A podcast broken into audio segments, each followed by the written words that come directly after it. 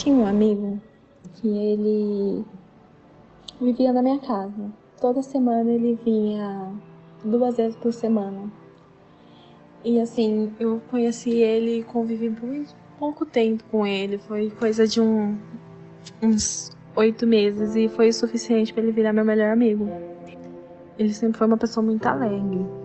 Quando foi no comecinho de 2021, bem no, no, na festa de final de ano do, de 2020, ele pegou Covid entre a família. Em 2021, tipo, no dia 10, dia 15, ele começou a ficar muito mal e ele procurava o SUS. O SUS dava medicamento, ele voltava para casa.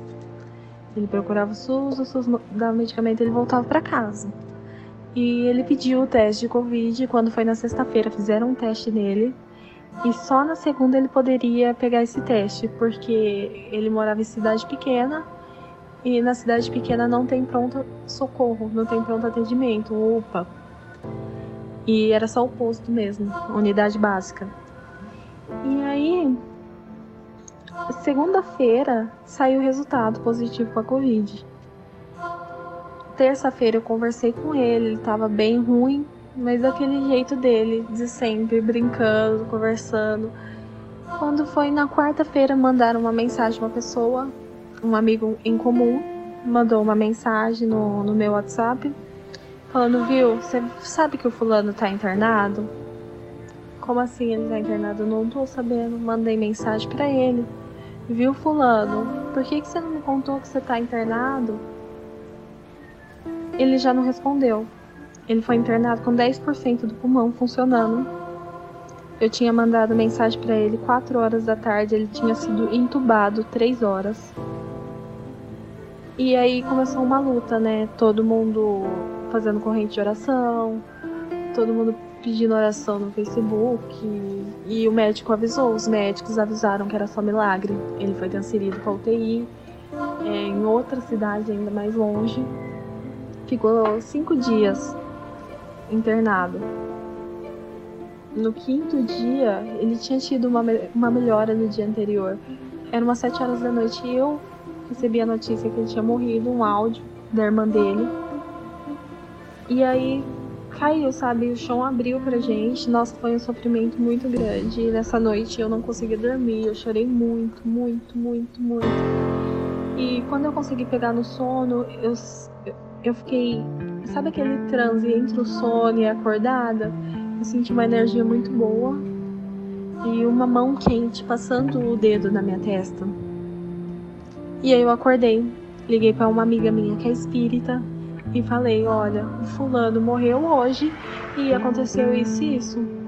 Ela falou: Peraí, ela fez alguma coisa na casa dela que eu não sei dizer.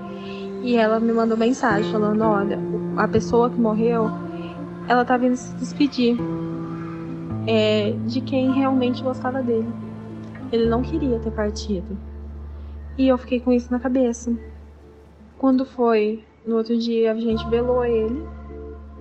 E eu sonhei com ele de novo na, na mesma noite. Que a gente velou ele. No meu sonho, ele estava me levando para uma chácara.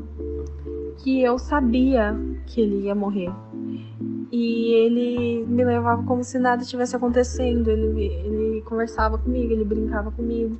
E na hora de sair do carro, eu abracei ele com muita força e eu chorando, chorando, chorando, chorando muito, abraçada com ele. Eu falava: Não vai, não vai. E ele não me respondia. Ele, eu só continuava abraçada com ele, ele não me respondia. Aí eu acordei, não falei nada para ninguém. Quando foi na segunda noite, que eu fui dormir, eu sonhei com ele de novo. E nesse sonho ele já tinha morrido. Ele estava no caixão. E, e eu estava na beira do caixão dele chorando.